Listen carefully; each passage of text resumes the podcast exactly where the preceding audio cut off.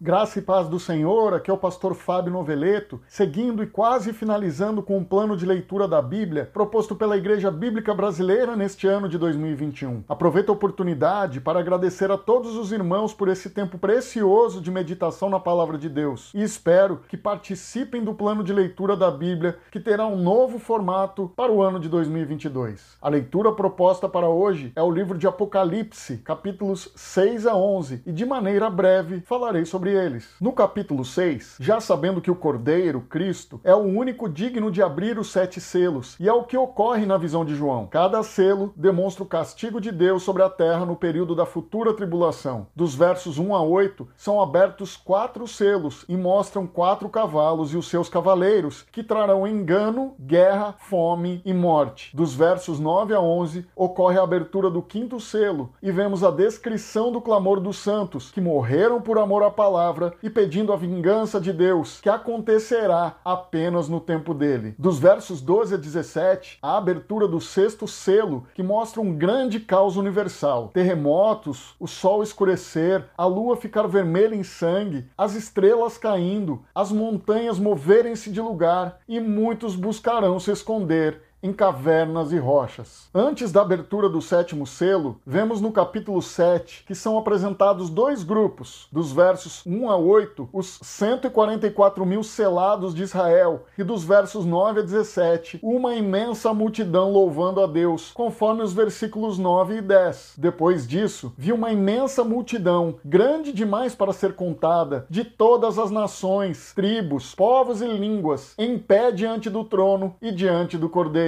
usavam vestes brancas e seguravam ramos de palmeiras e gritavam com grande estrondo: A salvação vem de nosso Deus, que está sentado no trono e do Cordeiro. O Cordeiro tem sido pastor e guia. Vamos ler também o verso 17: Pois o Cordeiro que está no centro do trono será seu pastor. Ele os guiará às fontes de água viva, e Deus enxugará de seus olhos toda lágrima. Sucintamente, dos capítulos 8 a 11, com a abertura do sétimo sétimo selo e ocorre, além do terremoto, os sete castigos das trombetas, cada uma tocada por um anjo. No capítulo 8, são tocadas quatro trombetas, onde na quarta delas, no verso 13, são anunciados três ais, sendo cada ai para cada um dos toques restantes de trombetas. Vamos ler a parte B do verso 13. Ai, ai, ai dos que moram na terra, por causa das restantes vozes da trombeta dos três anjos que ainda têm de tocar. Seguindo ao capítulo 9, a quinta e a sexta trombetas são tocadas, e avançando ao capítulo 10, até o capítulo 11, verso 14, que fala sobre os anjos e os sete trovões, e o livrinho, uma pausa onde Deus parece encorajar e confortar